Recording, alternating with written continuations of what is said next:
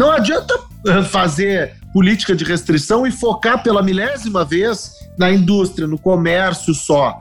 Não, o vírus está bombando é na festa da juventude. O vírus está bombando é no show de música, na festa clandestina. Salve meus amigos e amigas da indústria! Estamos começando mais um episódio do Protocolo é Prevenir, o podcast criado pelo SESI com apoio da Central Única dos Trabalhadores, da Força Sindical, da Nova Central Sindical e da União Geral dos Trabalhadores, para dar voz ao trabalhador da indústria em meio à pandemia do Covid-19. Eu sou André Nisgoski e o episódio de hoje traz um assunto triste mas muito importante. Nos últimos dias, vimos que os casos de Covid cresceram de forma assustadora em todo o país. Isso significa que, infelizmente, ainda tem muita gente, mas muita gente, que não está levando a sério a prevenção. E para conversar aqui com a gente sobre essa fase de restrição máxima, nós convidamos o Felipe Fagundes, que é trabalhador da indústria, e o epidemiologista Dr. Pedro Halal. A gente sabe que de cada cidade em cidade temos restrições diferentes, né? Mas eu quero começar perguntando para você, Felipe, que está aí em Brasília, né? O que você está achando das medidas protetivas que estão sendo adotadas onde você mora? Oi, André. Oi, doutor Pedro. É um prazer falar com vocês. É, então, é, é, aqui na minha cidade, é, as coisas estão meio loucas, né? Na última semana a gente entrou aqui num processo de lockdown que criou muitas dúvidas na minha cabeça e de muitos colegas aqui que trabalham comigo, porque tem hora que parece que é lockdown, tem hora que não parece que é lockdown, né? Então é, é, é, é uma loucura isso. Então, pessoas, é, pessoas saindo à rua, fazendo as atividades normalmente, mas até a, a, a, não sei até que ponto isso pode ser considerado um lockdown. Né? Estou um pouquinho assustado com essa situação toda. É, por exemplo, estava comentando um dia desse com um colega que é, que, que adianta, né? A gente está em lockdown, a gente está, é, é, as pessoas estão reclamando muito da, da questão de é, desemprego, mas todo mundo no, no, Flamengo foi campeão brasileiro, todo mundo saiu para a rua, foi comemorar. Teve uma festa muito grande, inclusive num, num bairro perto da minha casa aqui, o bairro chama Paranoá, teve uma aglomeração muito grande na rua. Então, essas mesmas pessoas que estão reclamando estão é, fazendo isso. Então, até que ponto isso tem sentido? Então, é, aqui na minha cidade, eu, eu, eu, eu, vejo uma imensa falta de respeito pela população, sabe? É, o, o, pelo, pelo, inclusive pelos, pelos políticos, né, que que acabam liberando algumas coisas é, para atender uma, uma, determinada classe ou outra. Né? Eu trabalho numa empresa onde os protocolos são muito bem, é, bem rígidos e, e, e, e, dá tudo bem certinho. E eu, eu fico vendo o meu redor e nada disso, eu não vejo que nada disso acontece. Entendeu? Então é um pouquinho assustador isso tudo que está acontecendo aqui em Brasília, principalmente. Né? É, realmente está difícil em todo lugar, né? É, muita desinformação, muita loucuragem de todo mundo. Aqui em Curitiba, por exemplo, a gente também teve recentemente as famosas baladas ilegais que a polícia está fechando e coisa assim. Pessoal, com essas restrições severas que nós estamos passando, o negócio é ter empatia.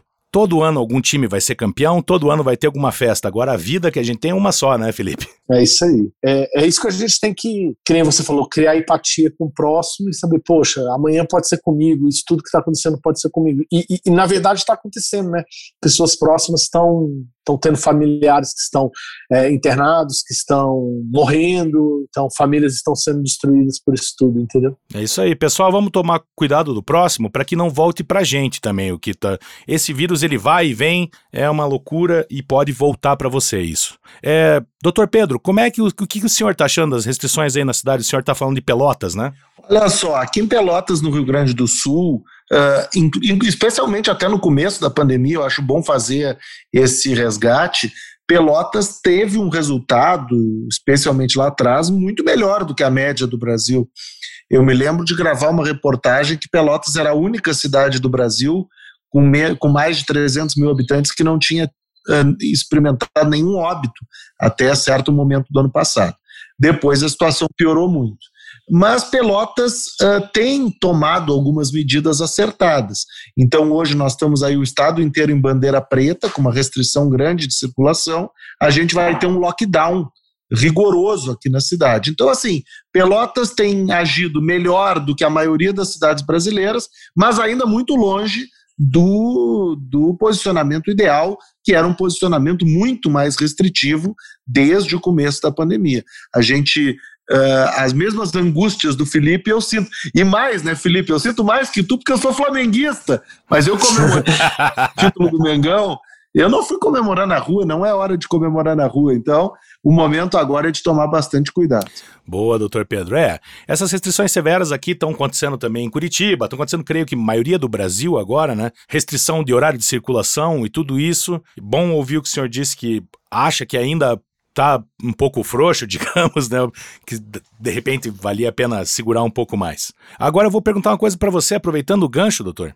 O que você tem para dizer pra gente, assim, ó, por que, que é tão difícil o brasileiro seguir os protocolos de segurança? Eu acho que, na verdade, tem aí. O brasileiro não é desobediente uh, por natureza. O que acontece no caso específico uh, no caso específico da Covid-19, é que as mensagens foram muito contraditórias. Enquanto nós, especialistas, e até o Ministério da Saúde, no começo, na gestão Mandetta, tentávamos mostrar quais medidas deveriam ser tomadas, quais eram as atitudes mais corretas, infelizmente, um discurso anti-ciência, ao mesmo tempo, dizia: ah, lockdown não serve para nada, distanciamento não previne mortes, e isso causou confusão na cabeça das pessoas. Então, hoje em dia, quando a gente defende as medidas mais restritivas, a grande verdade é que as pessoas ficam confusas, porque essa máquina de disseminação de notícias falsas, infelizmente, ela funciona, a gente sabe que ela funciona. Então, eu não botaria nas costas da população brasileira, sinceramente. Eu acho que efetivamente o que acontece é que falta uma liderança nacional que passe uma mensagem consistente para a população. Uh, de acordo com o que as evidências científicas têm mostrado. E me diga uma coisa, assim, já aproveitando que você está falando sobre, né, a gente está falando do brasileiro e medidas, protocolos, segurança e tudo mais, uma opinião médica, como a gente chegou nessa situação e qual é a perspectiva para as próximas semanas, doutor? Olha, a gente chegou nessa situação por uma sequência de erros. Uh, primeiro, deixa eu dizer só para André, para todo mundo entender, Felipe, uh, não tinha como evitar que, que a Covid chegasse no Brasil. A Covid não chegou no Brasil por culpa do governo, longe disso. Agora, o momento atual é culpa de uma série de ações equivocadas. Então, por exemplo, a gente nunca fez testagem em larga escala, algo que nós vínhamos defendendo já faz muito tempo, mas muito tempo. O Brasil nunca fez rastreamento de contatos, também é algo que nós vínhamos defendendo. O Brasil tem essa mensagem aí contraditória sobre distanciamento social. O Brasil, no começo, desestimulava a vacinação. Então, essa combinação de fatores nos coloca numa situação muito ruim.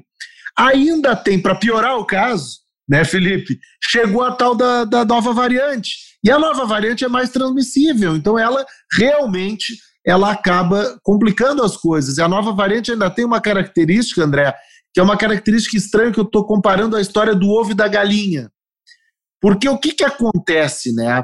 Uh, a variante causa mais infecções. A gente sabe disso porque ela é mais contagiosa. Mas quanto mais o vírus circular, ou seja, quanto mais infecções, mais a chance de surgirem novas variantes. Então, assim, é uma situação que só pode ser contida com uma combinação de duas medidas. E é isso que eu acho que é o central da nossa conversa: restrição de circulação e aceleração da vacinação. É isso que precisa ser feito hoje. Acelerar a vacinação, restringir a circulação. Feito isso, daqui a algumas semanas, talvez meses, a gente vai ter uma situação parecida com a de Israel, da Escócia, Estados Unidos e todos esses outros lugares que já vivenciam melhoras bastante consistentes nos seus números da Covid-19. Dentro dessa última colocação, doutor, é, em outras palavras, vamos dizer assim, quais seriam as medidas restritivas que seriam inteligentes e eficientes? Olha, a primeira é dizer que lockdown não é uma pílula sagrada, mágica, que deve ser usada em todas as situações, em todos os lugares. Então, assim, as medidas de restrição da circulação, elas devem ser adotadas é, focando nos problemas. E aí eu vou trazer uma pauta direta dos trabalhadores e também dos trabalhadores da indústria, mas não só deles. O que, que a gente observa? A maioria das vezes que as políticas de restrição são implementadas, elas acabam sendo implementadas nos lugares que mais estão cumprindo o protocolo. Não adianta uh, fazer política de restrição e focar pela milésima vez na indústria, no comércio só. Não, o vírus está bombando é na festa da juventude, o vírus está bombando é no show de música, na festa clandestina. Isso tem que ser foco das, das medidas políticas. Então, não adianta ficar gastando pólvora nos locais que já estão cumprindo os protocolos. Vamos falar a verdade. A indústria e o comércio brasileiro já estão funcionando desde abril, maio do ano passado, e não foi por causa deles que aconteceu esse pico de casos. Os casos estão acontecendo em decorrência do descontrole, das aglomerações, do verão e das festas de final de ano. Então é isso que a gente tem que focar. Então a medida restritiva inteligente é aquela que foca no problema e não em setores específicos da sociedade. Mas existem estudos consistentes sobre as medidas restritivas? Porque, por exemplo, vamos dizer assim, ó, parque, templo e metrô, né? O, trens, ônibus, né? Então, por exemplo, em São Paulo, templo pode, ônibus pode, mas parque não pode. Olha, um parque ao ar livre com controle de acesso é muito menos perigoso do que um templo porque o templo aglomera mais gente num espaço muitas vezes fechado, mesmo que tenha janelas abertas, etc.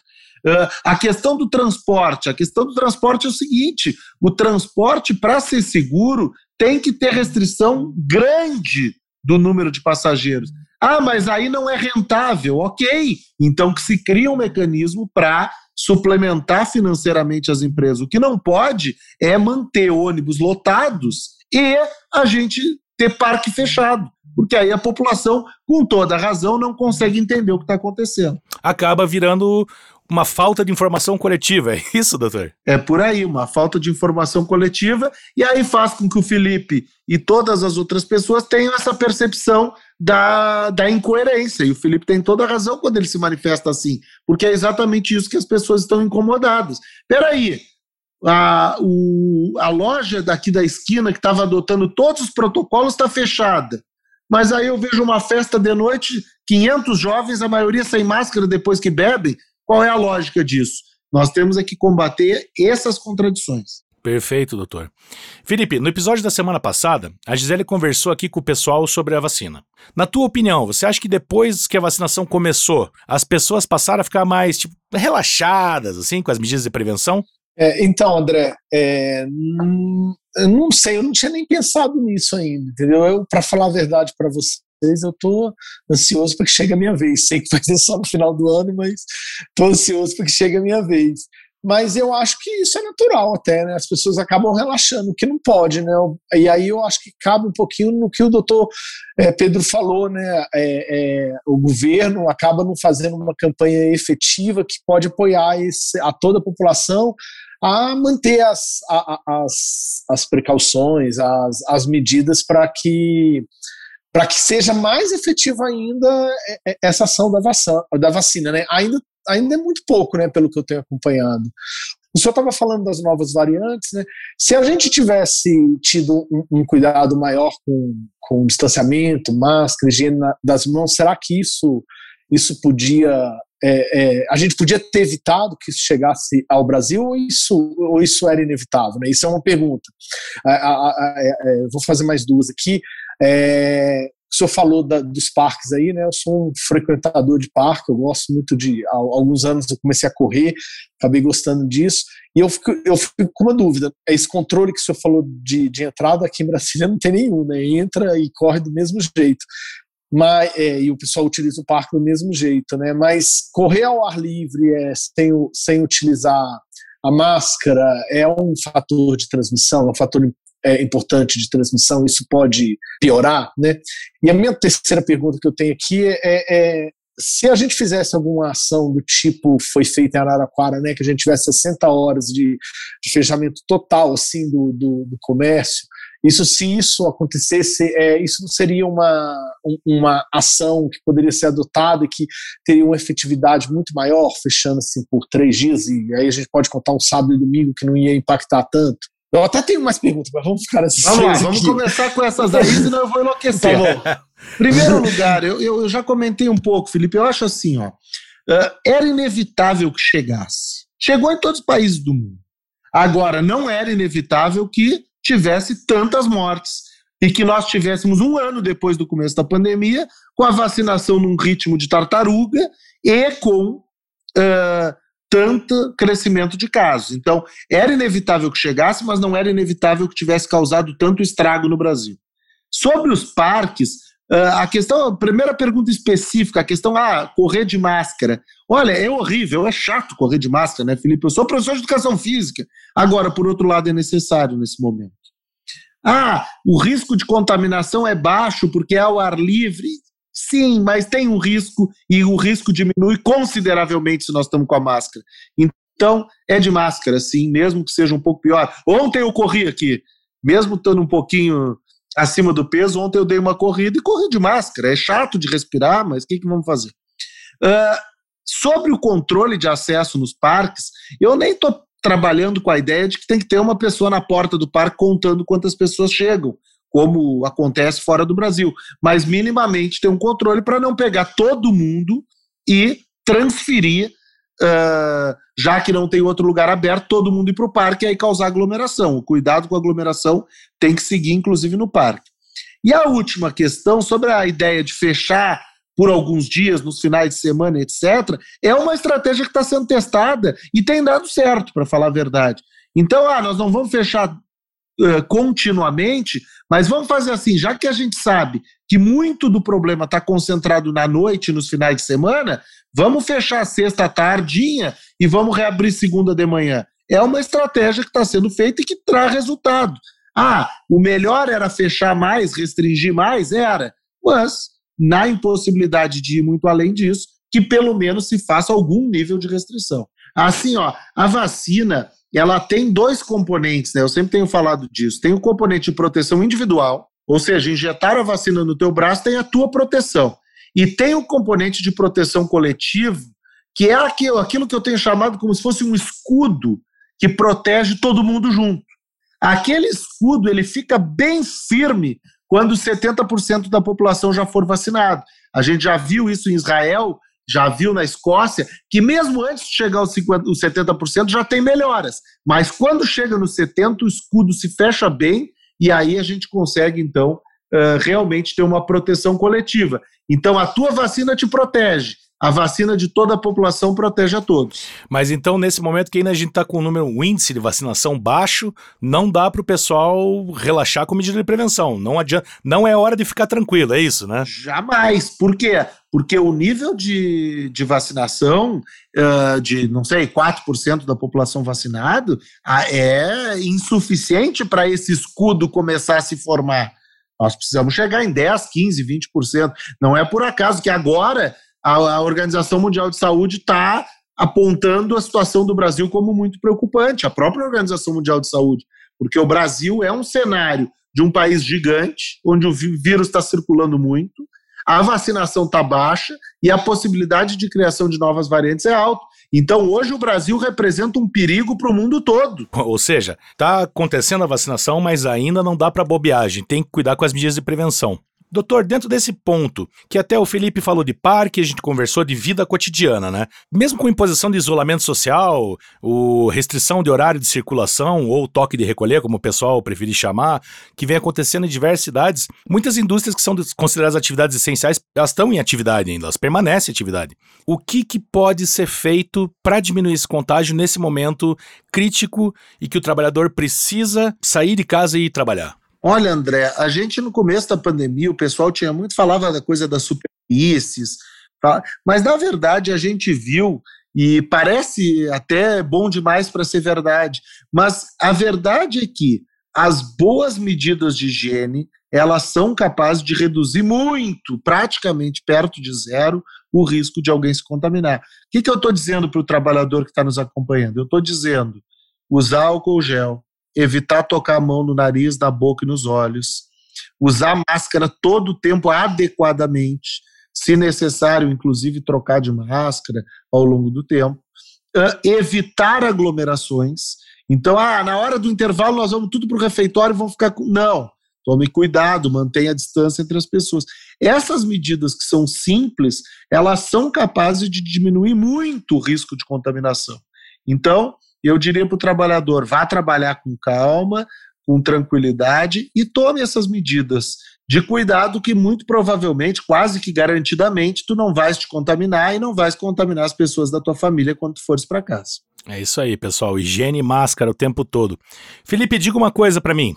É, como é que você está vendo essas restrições mais severas impactando no teu trabalho no dia a dia? É, então, André, que nem eu comentei na minha, na minha empresa aqui, a, a, o controle ele é feito de uma forma muito rígida, entendeu? A gente, a gente é, traba, trabalha com, com horários reduzidos, é, mas tem todo todo o acompanhamento e o fornecimento de equipamentos materiais também é, é, é, muito, é muito bem feito, né? Então, assim, dentro da minha empresa, eu, eu, eu, eu me sinto muito seguro. Doutor, é, Quais os estudos estão sendo feitos sobre medidas restritivas? Recentemente foi divulgado um estudo sobre circulação em feiras livres, né? Onde os resultados foram interessantes sobre o não contágio. Você tem alguma coisa que você possa acrescentar nesse quesito? André, sabe que essa questão dos estudos científicos sobre a restrição de circulação ela é uma questão bem delicada. Por quê? Porque não tem como tu randomizar, que é o que a gente chama uh, tradicionalmente, dizer assim, ah, numa cidade eu vou fazer restrição de circulação, na outra eu não vou fazer e vamos ver o que, que acontece. Não tem como tu fazer eticamente esse estudo. Mas tem como tu analisar o dado dos locais, quando fazem, não fazem, o que, que acontece com o RT, que é a nossa medida principal, aquela que é a taxa de reprodução do vírus. E toda a literatura internacional tem mostrado que as medidas de restrição elas conseguem baixar o RT de forma considerável. Esse dado da circulação nas feiras livres eu não olhei ainda em detalhe, mas é muito importante, porque as feiras ao ar livre, se as pessoas estiverem de máscara e respeitando o distanciamento, parece, pelo que está dito, então, que não está trazendo grande aumento na contaminação. Isso é uma ótima, ótima notícia. E eu vou aproveitar para reforçar a questão que eu falei lá atrás do rastreamento de contato uh, e da testagem em larga escala. Porque tu sabe, André, quando tu fala um troço assim, às vezes tu fala uma coisa e tu nota que não deu certo, que ninguém ouviu o que tu, tu disse. Sei, sei como. e sabe que essa questão da testagem em massa, eh, a gente não quer testar para identificar quantos casos tem, para contar casos. A gente quer testar para identificar precocemente e evitar que o vírus circule. Quando a gente diz rastreamento de contato, parece um termo meio complicado, não tem nada de complicado. É o seguinte: digamos que o Felipe, infelizmente, pegue Covid. Não adianta só contra, cuidar do Felipe. O que que, o que que tem que fazer? Tem que perguntar para o Felipe com quem que ele teve contato antes de se contaminar ou nas, nos dias anteriores. Por quê? Porque aí essas pessoas podem ser procuradas pela vigilância e serem isoladas e pedir que elas se testem. E aí tu consegue controlar a disseminação do vírus. Então é por isso que a gente fala tanto. Então, assim, num lugar onde se vacina pouco, tem que rastrear contato, tem que testar para evitar a circulação do vírus. E aí, quando a vacinação for crescendo, felizmente a gente vai conseguir, então, começar a vencer o coronavírus, como alguns países do mundo estão começando a vencer. Sabe aquele jogo de futebol que a gente saiu, to... tipo, tipo o Campeonato Brasileiro. O Flamengo saiu tomando uma goleada do São Paulo, do Inter, todo mundo teve de líder, do Atlético Mineiro. Na hora decisiva, no final, a gente virou. É que nem com o coronavírus, ele está, ele está nos ganhando de goleada. Mas nós vamos virar e vamos ganhar dele, pode ter certeza. É isso aí, a gente pode e deve virar o jogo contra o coronavírus, nós temos que ser campeão. É isso aí. Interessante esse detalhe, esse detalhe das medidas né, do, do, do rastreamento de contato e testagem. Bacana, doutor, você ter trocado isso em miúdos para que a gente consiga né, entender o porquê, porque geralmente até os próprios termos usados são complicados, né? Dificultam o entendimento eu, eu fiquei agora pensando aqui nas crianças, né? Elas, elas pegam menos, é, é, o que, é o que eu tenho lido aí, que, a, que as crianças pegam menos, é, liberou a volta das escolas e das academias, mas eu tinha dúvida porque ele tinha liberado as escolas privadas e tinha é, proibido as escolas públicas. Então eu fiquei, eu fiquei meio, eu achei meio louco isso, né? Mas eu queria saber disso. Se as crianças pegam menos, por que está acontecendo essa crescente com os professores? Ou essa, ou essa, ou essa formação, não sei se ela não é verdadeira, entendeu? Olha, Felipe, na verdade, uh, a informação de que criança perde, pega menos está errada. Criança pega tanto quanto adulto. O nosso estudo EpiCovid aí feito em todo o país. O que acontece é que as crianças têm menos sintomas e têm casos mais leves, felizmente. Mas o risco de contaminação é igual numa criança e num adulto. E por ser igual numa criança e num adulto, a gente tem que tomar os mesmos, mesmos cuidados.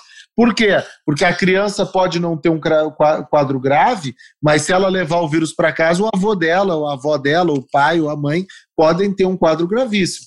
Então, assim, a questão das crianças tem que ser tratada com bastante cuidado. Agora, deixa eu já entrar numa polêmica, já que a gente deve estar se aproximando do final, então vamos entrar numa polêmica, né, André? Fica à vontade, doutor. Essa questão da volta às aulas. Cara, a volta às aulas, ela é necessária. Uh, em algum momento nós vamos ter que voltar às aulas nesse primeiro semestre já. Não podemos esperar muito mais que isso. A questão é, claro, não vai ser agora que o troço está totalmente descontrolado, mas a gente tem que voltar às aulas. Então, assim, uh, tendo três semanas consecutivas de declínio nos números, que não é o que a gente tem visto, mas quando tiver, nós já temos que preparar para o retorno das aulas. Até porque nós não podemos ter uma situação em que o benefício da cancelamento das aulas é menor do que o malefício causado às crianças. Então, em breve, nós vamos ter que trabalhar aí com a ideia de voltar às aulas. Tem que pôr na balança as duas decisões, então, doutor, é isso? Exatamente, as duas. Como tudo na vida, né, André? Os radicais de um lado e os radicais do outro estão errados. Nós precisamos é chegar no meio tempo. É isso aí, pessoal. Sem radicalismo nessa hora, porque agora é hora de muita parcimônia para a gente poder chegar em alguma solução, né?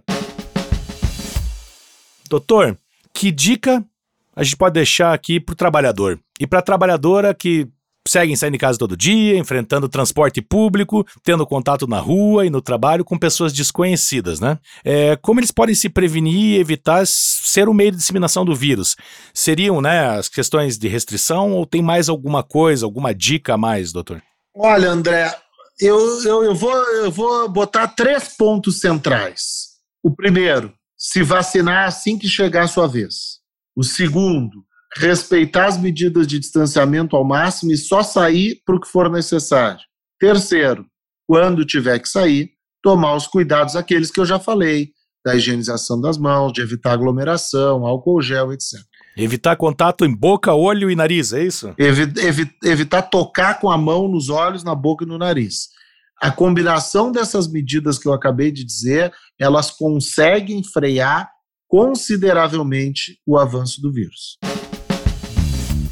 Bom, pessoal, nós sabemos que dentro das indústrias os protocolos de segurança são seguidos, mas o que não dá para esquecer é aquilo que a gente sempre fala aqui: o corona não bate ponto. Não deu 18 horas e ele vai embora. Ele não tem turno, ele tá ali o tempo inteiro. Então não dá para relaxar nos cuidados. Não dá para sair sem máscara, encontrar com amigo e família no final de semana, esquecer de limpar a mão.